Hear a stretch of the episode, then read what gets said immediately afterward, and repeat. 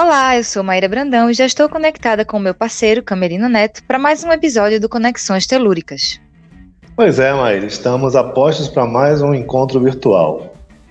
Em algum momento você precisava tomar uma decisão e de repente recebeu um sinal que fez desaparecer todas as suas dúvidas? Uma mensagem em um livro, num filme, numa música?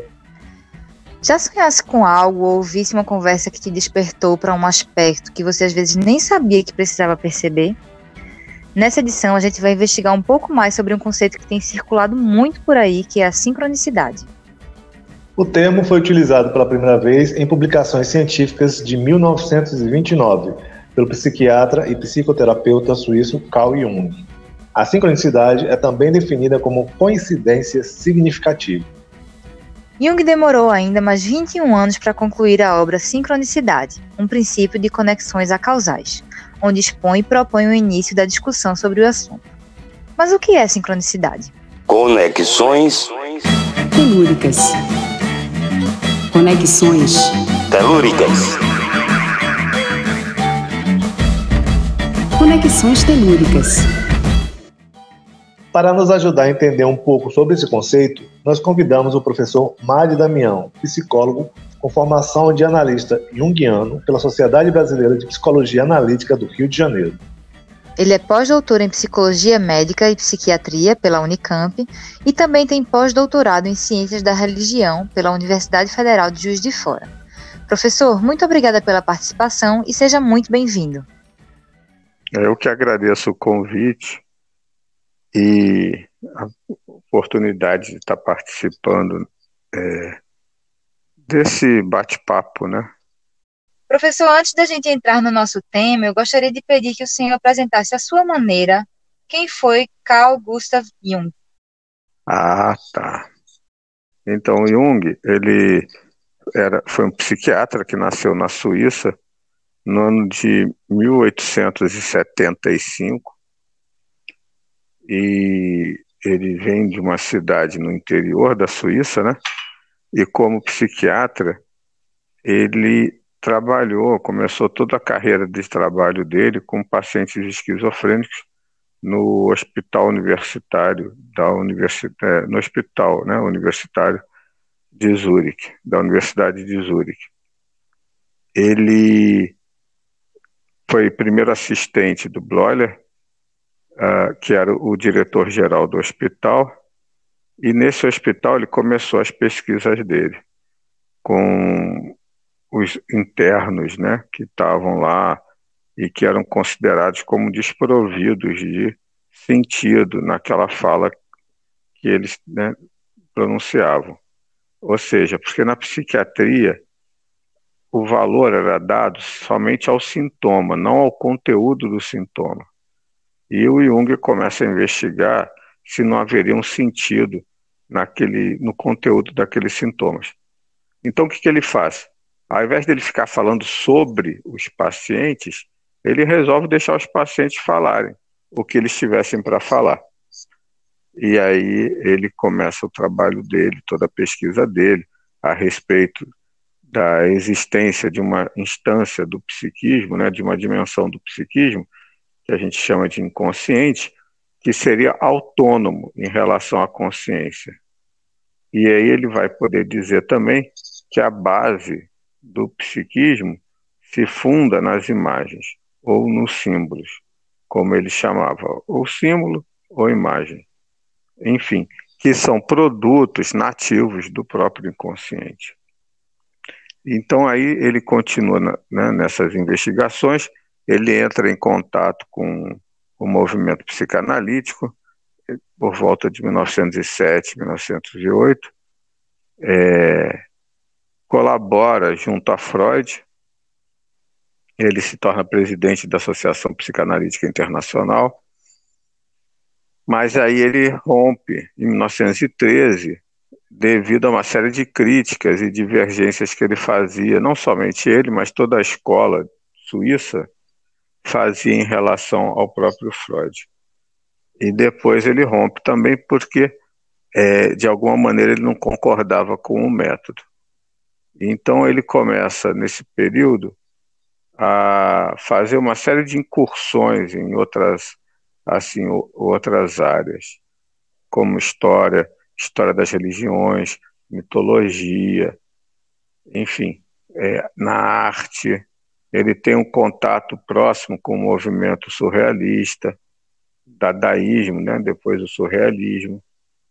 E ele vai desenvolver toda uma teoria a partir desse trabalho com as imagens. E, enfim, ele desenvolve a ideia, basicamente, de que o inconsciente ele é criatividade, ele é movido por forças de criação. E então, para ele, saúde e criatividade são correlatos. Só a saúde onde há possibilidade criativa. Ele também vai dizer que a linguagem mais apropriada para se tratar as questões humanas é a linguagem metafórica, é a linguagem conotativa, é a linguagem que nos leva a pensar, refletir, imaginar, ao invés de ser aquela linguagem que procura classificar e rotular as coisas. E por fim, ele vai dizer que em nós, né, os homens nunca foram animais, porque os homens eles têm um instinto religioso. O que é o instinto religioso? É uma, uma necessidade de atenção à própria experiência, à experiência da natureza, à experiência do inconsciente. Então ele tem todo um percurso assim bem próprio, né, bem singular, e ele trabalhou né, até o final da vida dele, o último livro dele que ele publica é um livro de divulgação, O Homem e Seus Símbolos, é, existem é, as obras é, coligidas, né, as obras reunidas em 28 volumes, porém tem mais uns 30 ou 40 volumes ainda a serem publicados do Jung, que são inéditos. Então, ele produziu a vida inteira uma obra vastíssima, e essa obra, assim, tem um, um pano de fundo que muito mais do que simplesmente para nos dar alguma informação sobre as coisas, é para que nós tenhamos informações a respeito de nós próprios. Ou seja, é uma intenção formativa que também a gente vai encontrar em toda a obra dele. Então ele nos exorta, ele nos chama para que nós vivamos uma vida com significado. Entendendo também que esse processo de viver não se interrompe na adolescência, como nas maiorias das teorias. Mas ele diz o seguinte: o inconsciente não tem amanhã. Então, nós temos que viver sempre nos lançando para diante. Nos lançando para diante. Na direção de um projeto que ele se realiza no lançar-se e não em alcançar alguma meta. Enfim, ele morreu com cerca de 86 anos, é, com cinco filhos, muitos netos, deixou uma obra que ainda é inédita, uma obra enorme, e ele é um pensador que pensa o homem integrado à natureza, porque para ele, em última instância, o inconsciente e a natureza é uma e a mesma coisa.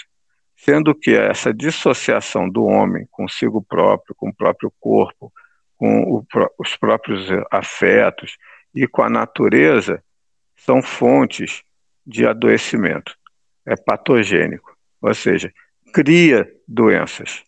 Para ele, toda forma de cisão, de oposição, de antagonismo, traz o germe de um adoecimento psíquico. Enfim, foi esse daí o homem Jung. Professor, o Jung traz para a psicanálise uma forma nova, né? Uma forma complementar de se olhar para a alma.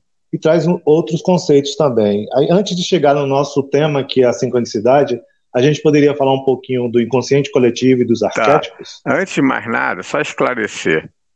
É, ele é, se distanciou, ele rompeu com a psicanálise, o Jung, ele fazia parte, né? Ele teve uma pesquisa própria, se aproxima do Freud. Então, ele mesmo, ele falava assim, que aquilo que ele fazia deveria ser chamado de psicologia complexa ou psicologia analítica. e não de psicologia, é, de psicanálise. Porque a psicanálise entende que você está analisando algo, que você está quebrando, que está dissolvendo algo.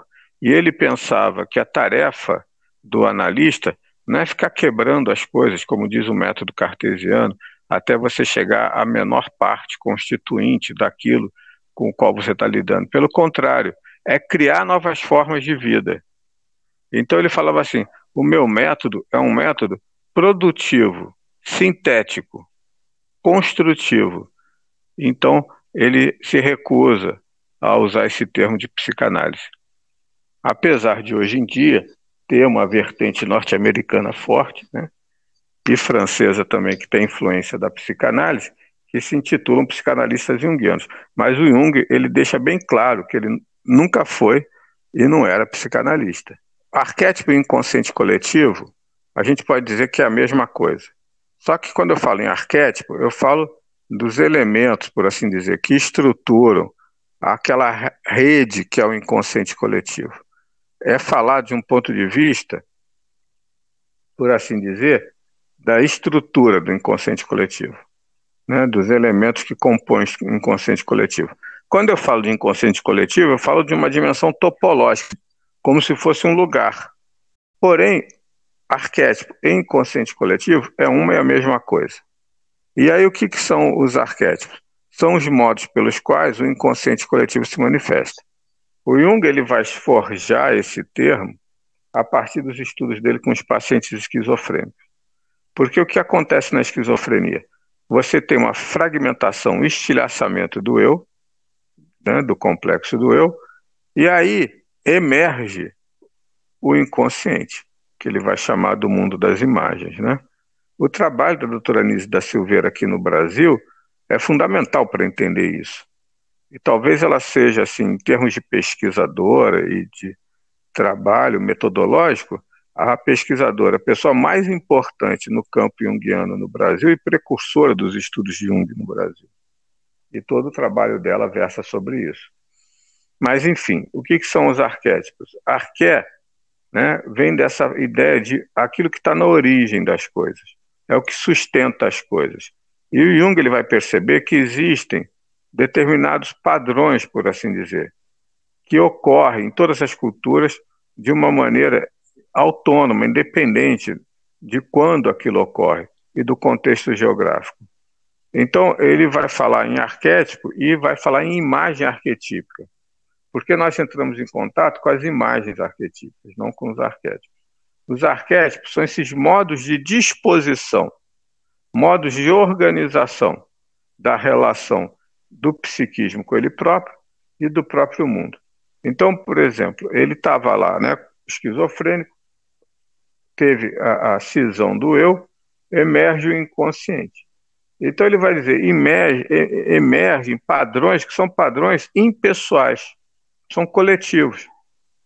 E ele vai chamar isso de arqué, que tem a origem no grego, que significa aquilo que rege. É o que rege.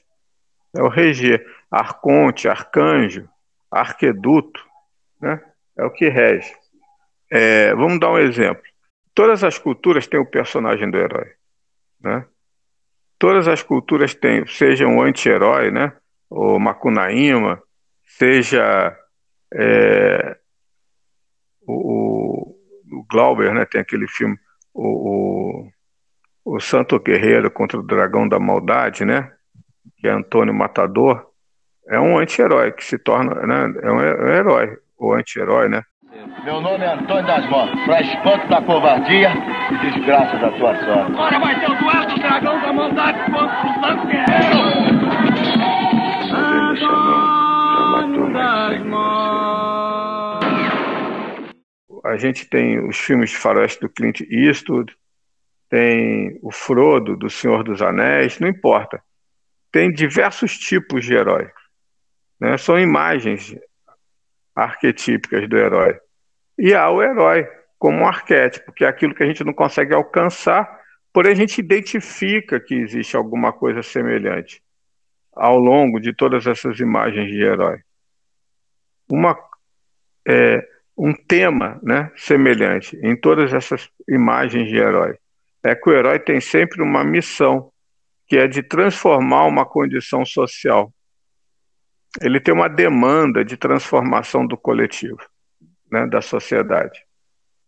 Então, o herói tem desafios a vencer e uma tarefa a cumprir. Ele tem uma trajetória. O filmes de Clint Eastwood aparece a figura do herói que vem do deserto e salva a cidadezinha que está sendo achacada, né, pelo senhor da, da, de gado, pelo senhor de gado. Tem o herói. Então todos têm algo em comum. Esse algo em comum, que eu, muitas vezes eu não consigo definir, mas que eu percebo quase que intuitivamente, seria aquilo que está na base, está no núcleo do arquétipo e que organiza e se faz presente através desses modos variados do herói se manifestar. Então vocês têm sete samurais, os sete homens e um destino, né, que agora teve há um tempo atrás um remake. Vocês vão sempre encontrar a figura do herói. É o, a figura também daquele herói destrambelhado, frágil, que de repente ele se revela como um herói efetivo, né, com bravura, indômato. Então, o arquétipo são esses temas que estão sempre vigorando. Eles vigoram fazendo com que haja um certo modo de organização da nossa relação com o mundo e um modo de organização do nosso psiquismo. Então, como Jung ele vai perceber que isso está presente, né? esses temas, veja bem, os temas, não as imagens, estão presentes em todas as culturas, independente do tempo, né? ele vai dizer que isso é coletivo. Existe uma dimensão do psiquismo coletivo. O, o psiquismo, ou a psique, não está em nós. Somos nós que estamos nela. Então, a ideia do inconsciente coletivo é a ideia de um panpsiquismo, do um nos mundos. Ou seja, existe uma unidade da experiência que nos engloba e, e na qual nós nos enraizamos. Então ele vai dizer o seguinte: somos nós que estamos no inconsciente. Esse inconsciente no qual nós estamos é um inconsciente coletivo. E ele vai dizer que, em última instância, o inconsciente coletivo é a natureza. Então, novamente, a gente volta a essa ideia de que, para Jung, nós estamos na natureza, surgimos na natureza e nunca saímos da natureza, apesar da gente se ver como algo oposto à natureza. E a ideia do inconsciente coletivo é isso: é a ideia de um psiquismo coletivo. Ou seja, existe uma unidade do mundo, da vida na qual nós estamos inseridos, mesmo que a gente negue e não perceba. Mas as pessoas na sala de jantar são ocupadas em nascer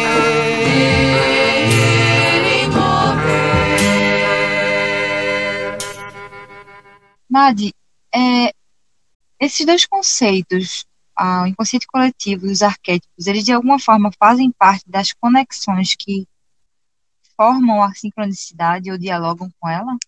Sim, porque o que é sincronicidade?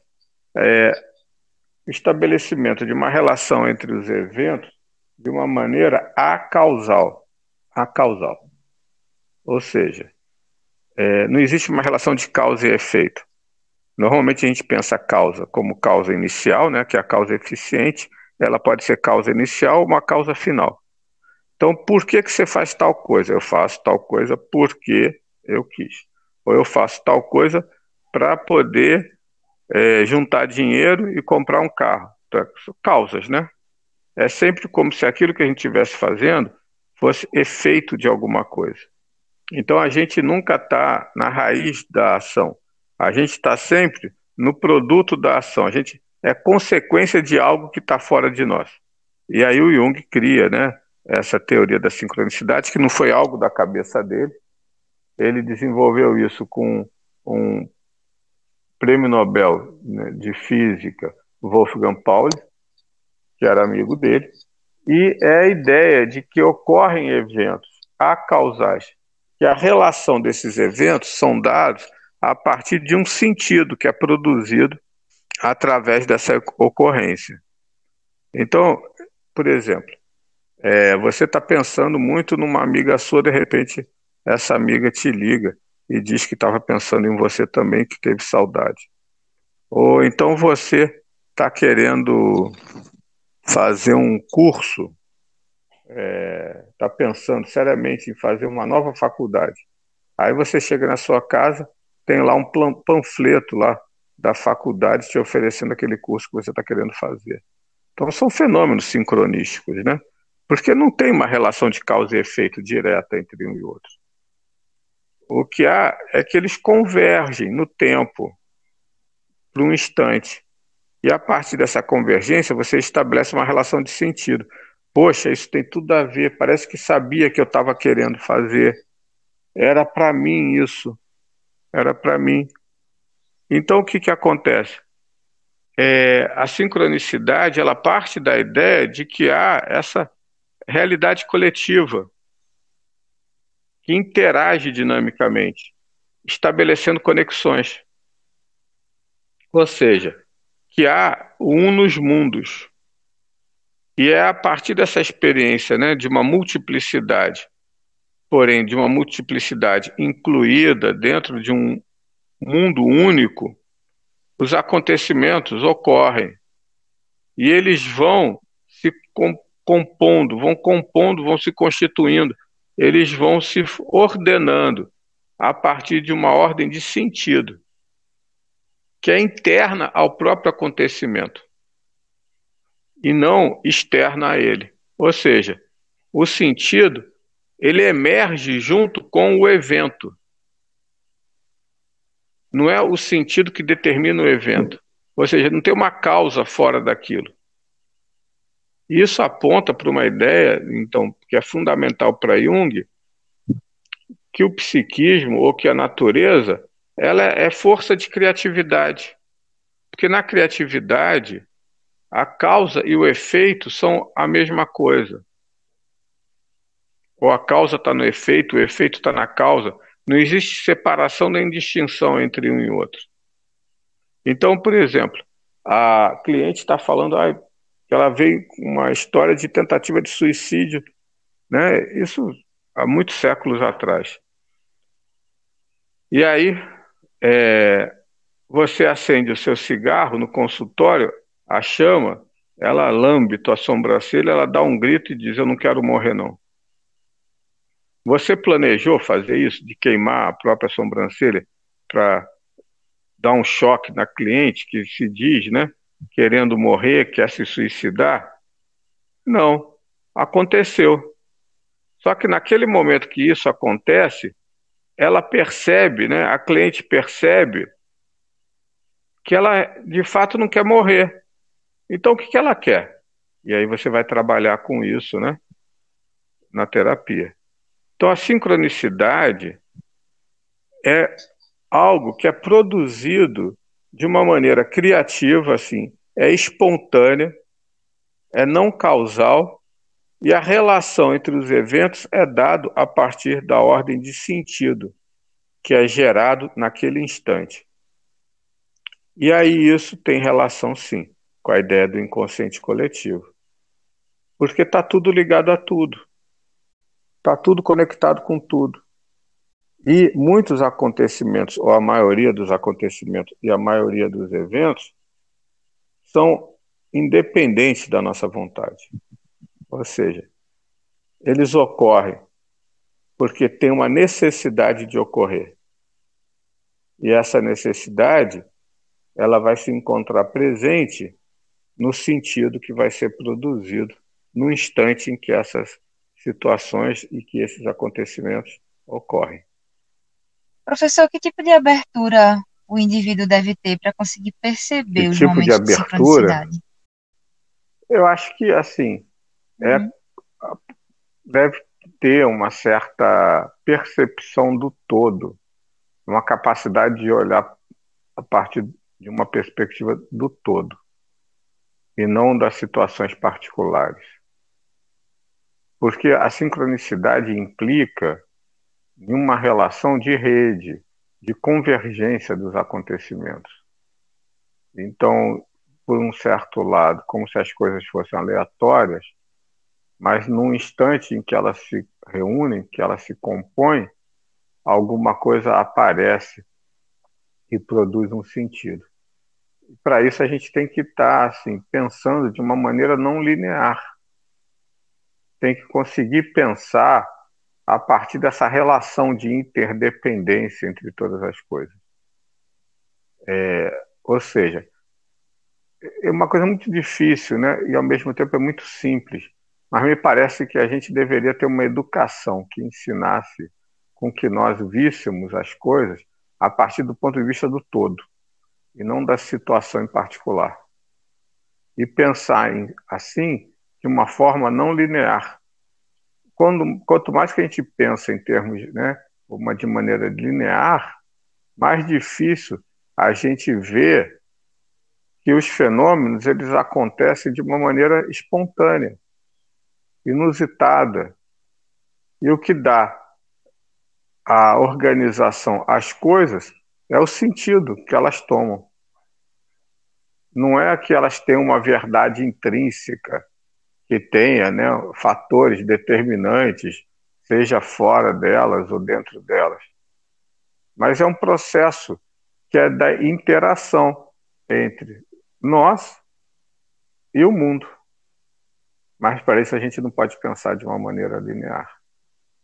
Então, como é que a gente ensina as pessoas a pensarem de uma maneira que seja não linear e a enxergar o ponto de vista do todo? E essa interação, né, a interdependência entre todas as coisas. Aí a gente tinha que ter uma educação voltada para isso também. Mas me parece que são essas condições necessárias. Professor, os críticos de Jung diziam que ele mistificava a psicologia ao colher a experiência religiosa e espiritual, ao invés de negá-la. Que tipo de caminhos o sagrado pode trazer para o desenvolvimento da humanidade? Olha só, é, gente, primeiro, os críticos de Jung criticavam Jung sem estudar Jung.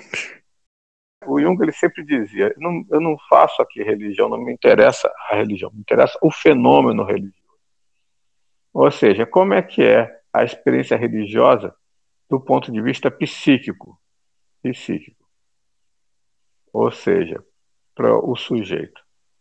O Victor Frankl, que foi um existencialista, ele também, ele fala, tem um livro dele que é A Presença Ignorada de Deus. Ele é posterior a Jung.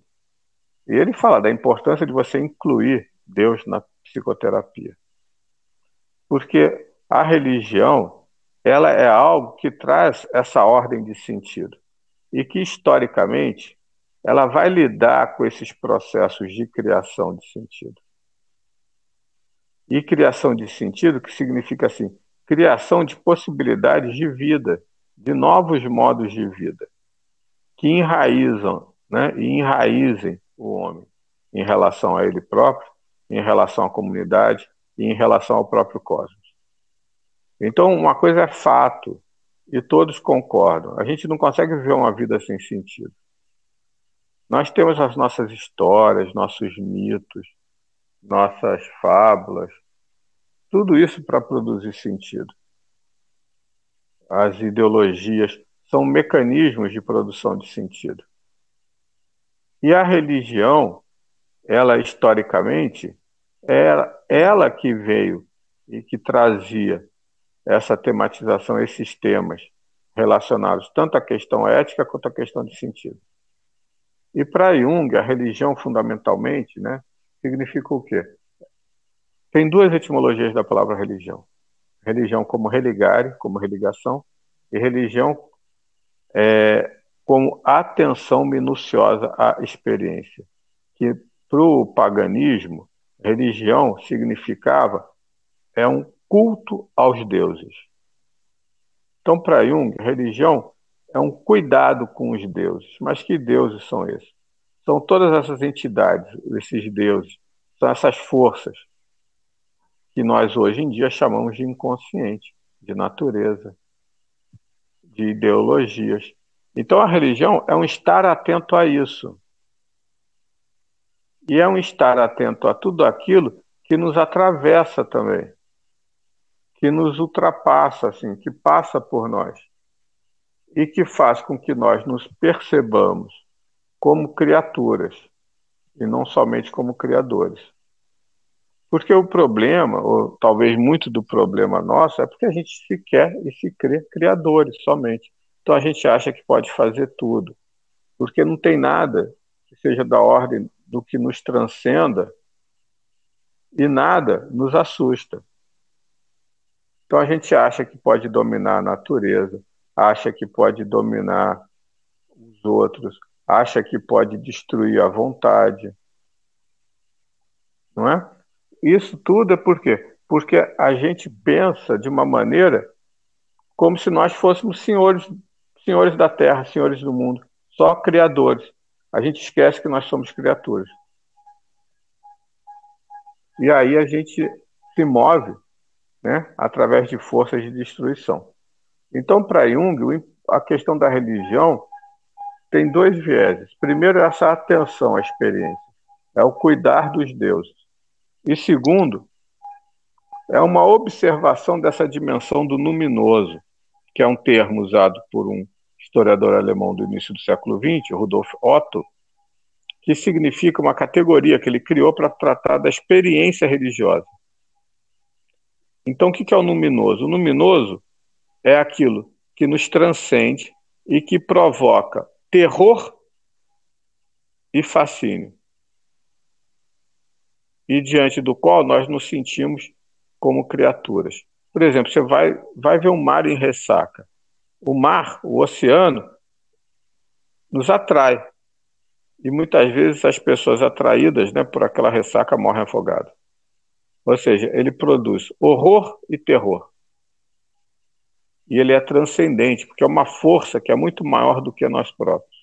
Então a religião para Jung é o reconhecimento de que nós temos necessidade de olhar para essas forças que nos atravessam e que são muito maiores do que nós. Ou seja, de que nós somos criaturas também, e não somente criadores. Não tem nada a ver. As pessoas, primeiro, para poder falar de mistificação, deveriam saber o que é mistificação. E depois deveria entender a atitude do Jung, porque ele diz o seguinte: se você quiser falar de religião, vá falar com um teólogo, não venha falar comigo, porque eu sou psiquiatra. Então, o que me interessa é a experiência religiosa no psiquismo e não a religião por si própria.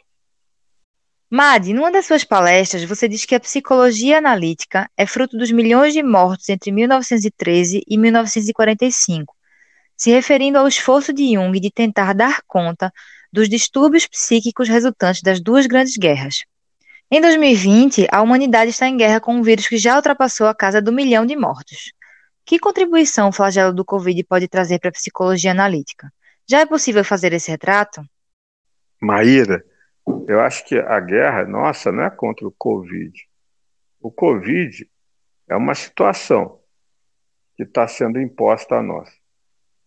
Mas a nossa guerra é com a própria civilização, com o processo civilizatório, com todo o processo de destruição que advém de uma cisão que nós, né, passamos, pela qual nós passamos, que é fruto de um processo colonial e que vai se refletir né, na Covid. Mas isso é uma cisão, é um, por assim dizer, é um esquecimento dessa nossa relação de interdependência e dessa né, eh, inserção nossa na natureza. Porque a gente acha que pode desmatar à vontade, acha que pode é, matar as pessoas à vontade. A gente está num genocídio, né, genocídio indígena, a gente está assentado num genocídio é, negro, e aí a gente fala em guerra contra o Covid. A guerra é nossa contra nós próprios. Porque o Covid é uma situação que afeta toda a humanidade, mas afeta também, e ela é fruto de todo um modo de constituição da civilização, um modo civilizatório. Então o que, que acontece? é, não seria assim nenhum grande problema se não houvesse tanto conflito interno lidar com a situação do Covid. Ou seria, não sei, não sou especialista nisso, não vou emitir opinião. Mas o, o grande problema é como é que nós nos conduzimos, como que nós nos posicionamos em relação a ela. E a gente não pode pensar que nós estamos em guerra com a doença, com a Covid. Porque a doença é um alerta. Não é para que a gente a confronte, é para que a gente aprenda com ela. Olhe para ela e pergunte a ela: o que, que você está querendo me dizer?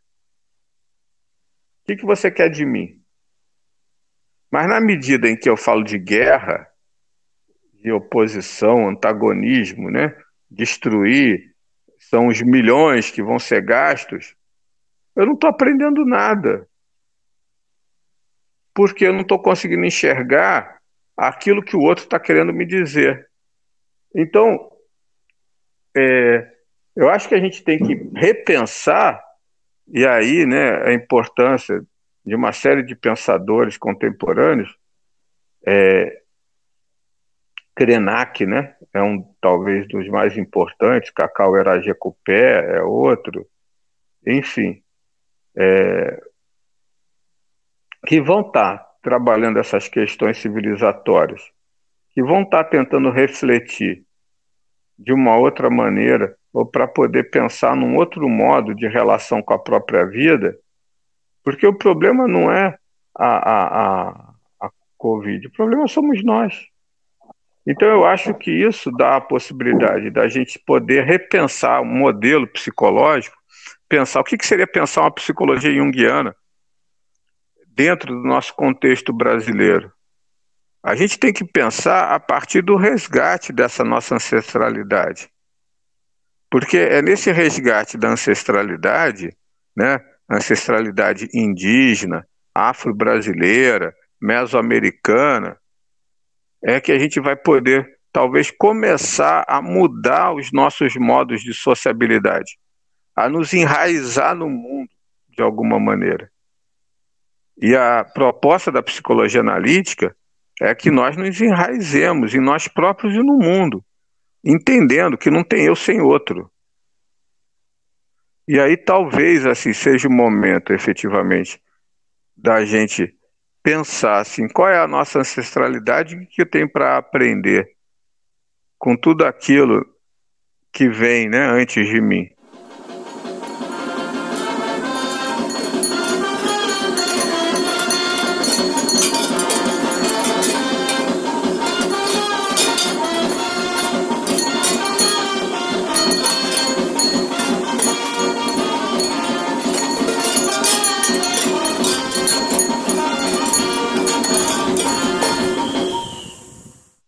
Por exemplo, é, em Pernambuco, né, tem uma série de uh, narrativas né, folclóricas, tem é, uma série. Eu gosto muito do personagem que é o, o caboclo de lança, né? Então, assim, é, o que, que é essas festas, essas festas religiosas, né? Esses rituais eles têm para ensinar para nós para a gente poder pensar a nossa vida psíquica. É, é interessante isso. E eu acho que a situação da Covid nos impõe isso. A gente está cindido. Então, como é que eu posso pensar formas né, de desfazer essa cisão? Nós, né, que somos brasileiros, como é que eu posso pensar isso a partir dos meus pressupostos? Sem querer ser americano ou europeu. Professor, eu queria voltar um pouquinho, que você estava falando em mudança da sociedade, né? Com relação a, a, ao Covid, que fez com que as pessoas parassem para pensar e, e, que mudassem mesmo os conceitos de sociedade, né? Aí eu queria saber se, na sua opinião, existe a possibilidade de uma transformação coletiva ou se as verdadeiras mudanças elas só acontecem individualmente ou as duas coisas podem acontecer ao mesmo tempo.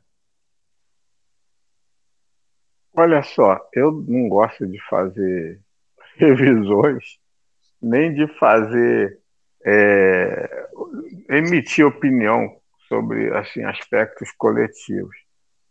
porque eu sou um tanto quanto cético em relação à ideia de uma mudança coletiva.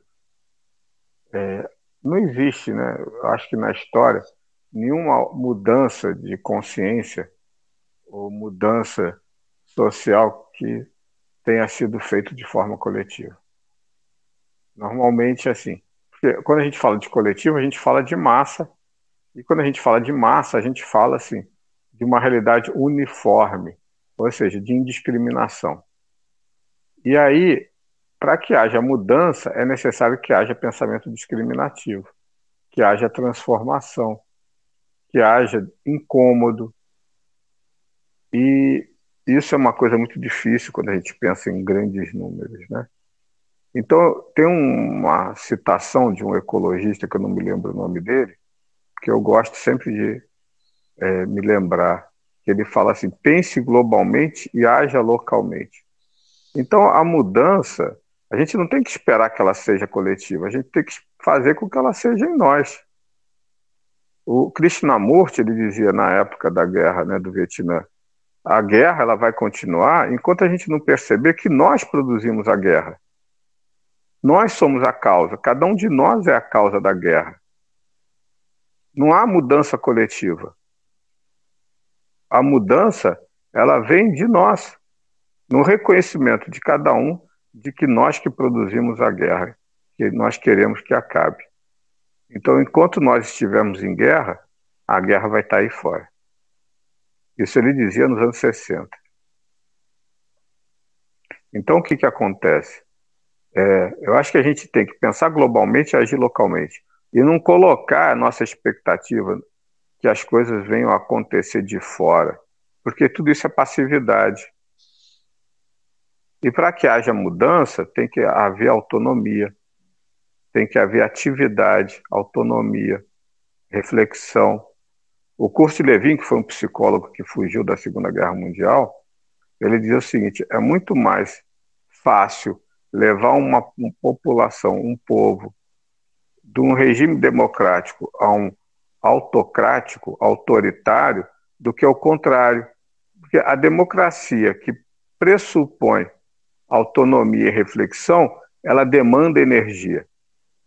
Demanda muito mais energia e os indivíduos não têm essa energia. Ou seja, então a mudança, a gente não pode esperar que ela seja coletiva, nem ter essa expectativa, né, essa cobrança, que a gente está sempre esperando que alguém faça por nós, que venha de fora. E aí, para o próprio Jung, ele gostava muito de contar aquela história né, do fazedor de chuva. Eu vou encurtar para não ocupar muito tempo que tinha um vilarejo, né? Quem contou para ele essa história foi Richard Wilhelm, que era um amigo dele. Tinha um vilarejo que há muito tempo não chovia. E aí eles chamaram um famoso fazedor de chuvas, um monge, e ele falou assim: então vocês vão me deixar numa cabana, só com as minhas refeições diárias, sem nenhuma perturbação. Tá bom. E aí ficou lá. No final de cinco dias começou a chover a população espantadíssima perguntou para ele: Ah, o que, que você fez? O que, que você fez? Quais rituais você fez? Que mágicas você fez? Ele falou: Não fiz nada. Eu cheguei aqui e percebi que essa terra estava em desarmonia consigo própria. E então eu entrei em harmonia comigo mesmo. E aí, quando o homem está em harmonia consigo mesmo, todo o seu universo, todo o seu entorno também entra em harmonia.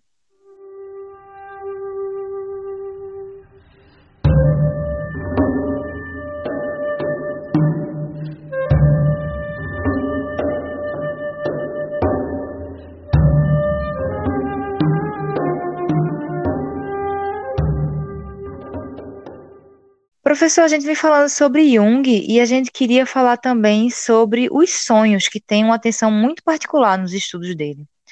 O que os sonhos podem nos dizer de nós e do mundo? O Jung ele vai dizer que os sonhos têm uma função compensatória, né? Ou seja, de tentar assim ajustar a dinâmica da consciência na relação com o inconsciente. Eu não tenho acompanhado para poder identificar né, os sonhos, se tem sonhos que dizem respeito à Covid ou não. É, de qualquer maneira, o que, que acontece? Olhar para os sonhos é olhar para a natureza. Porque, para o Jung, os sonhos é a voz do homem, né, como ele diz, de dois milhões de anos em nós. Na verdade, é a natureza falando a nosso respeito. É o nosso olhar assim. Só que é um, é um olhar que não é meu, é um olhar de um outro sobre mim. É isso que é o sonho. E aí o que, que acontece? É, a própria Covid, ela pode ser entendida dessa forma, como um confronto e esse olhar da natureza a respeito de nós próprios. Então eu volto a dizer, a, a pergunta que a gente tem que fazer, para que que isso está servindo? O que que está querendo ser dito para mim? Para mim, enquanto indivíduo e enquanto um ser coletivo, da coletividade. A gente talvez esteja num momento que não precise sonhar com a Covid, porque o inconsciente já está aí, na própria Covid. Ele já está posto sobre nós nessa situação de pandemia, de risco e de morte na qual nós nos encontramos. O inconsciente está aí. A gente só precisa enxergar que ele está aí diante de nós e tentar entender o que, que ele quer de nós. Professor, a gente está chegando perto do, do final do episódio, é, já querendo agradecer a sua participação, a sua disponibilidade de ter compartilhado de uma forma tão, tão mais fácil, né? Esses conhecimentos da mente humana, geralmente é, é, para nós leigos fica muito complicado quando se quando vem de, de, de uma autoridade que é, no seu caso, é, que, que levam a vida estudando sobre. Mas aí a gente sempre busca aqui também um, uma coisa mais pessoal, é, ah. de, de, entender como é que funciona, a, como é que o entrevistado é, vê o universo e o sagrado. Esses dois temas eles sempre estão aqui na, na, na, ah. na, no nosso podcast. A gente tem um interesse particular com relação a, a, a, a, essa forma de ver o mundo. E aí eu queria saber do senhor o que é que essas duas palavras lhe dizem, o que é que elas trazem para o senhor. A questão do sagrado, eu acho que, Sim. assim, para mim, é, é, o sagrado é a própria vida, né? Desde que você entenda que essa vida, assim, a gente tem que lidar com ela de uma maneira integrada, como um todo mesmo. É, é, porque na medida que você compartimentaliza, divide, sim, fragmenta, pronto, você perdeu a experiência do sagrado. A experiência do sagrado é essa experiência do luminoso, daquilo que nos transcende e que a gente não vai ter jamais como dar conta, como colonizar ou como controlar. Então, na maior parte das vezes, por medo, a gente quer, assim, colocar o sagrado dentro do bolso, ou dentro das igrejas, ou dentro de um livro. Mas ele não está aí. Sagrado é a própria vida. Vamos, eu vou te fazer uma pergunta, não é para você responder, que é uma pergunta que foi posta por Aristóteles. Ele pergunta assim: por que antes o ser e o não o nada? Aí, então eu, eu parafrasei essa pergunta para você. Por que, que, apesar de todo esforço que nós fazemos para destruir a vida, a vida ainda insiste? Insiste em ser, em se perpetuar. O que, que isso é o sagrado? É essa força que vigorando possibilita com que todas as coisas venham a ser. Então, para mim, isso é o sagrado. Depois desse papo todo sobre sincronicidade e psicologia, como tu tá se sentindo? Já percebeu esse momento de sincronicidade que se apresentaram na tua vida? Conta pra gente, manda seu feedback e sugestão de pauta para o e-mail conexõestelúricas.gmail.com O Conexões Telúricas é um podcast da Frecanec FM, a rádio pública do Recife. Se você mora no Recife ou região metropolitana, sintoniza no 101.5. Ou você pode escutar a programação em qualquer lugar do mundo pelo site www.freicanecafm.org. Também pode fazer contato com a gente através das redes sociais da emissora. Basta procurar Freicaneca FM no Instagram, Twitter e também no Facebook. Esse episódio utilizou trechos do teaser Sonhos, de Akira Kurosawa, do trailer O Dragão da Maldade contra o Santo Guerreiro, de Glauber Rocha, da apresentação do caboclo Jair do Carreiro, no sítio João Carreiro, no Carnaval de 2016, e da música Panes e Circenses, dos Mutantes. Lembrando que todas as edições do Conexões Telúricas estão disponíveis no Spotify, Deezer, Cashbox, Google Podcasts, Anchor, Mixcloud e também no site da Frecaneca FM. Esse episódio teve pesquisa, roteiro, apresentação e edição por Maíra Brandão e Camerino Neto. Música original de Cláudia Holanda e Fernando Morello. Vinheta por Lucas Brandão e finalização por Flávio Rodrigues. Eu sou Camerino Neto e logo menos a gente está de volta com mais um Conexões Telúricas. Eu sou Maíra Brandão e até mais.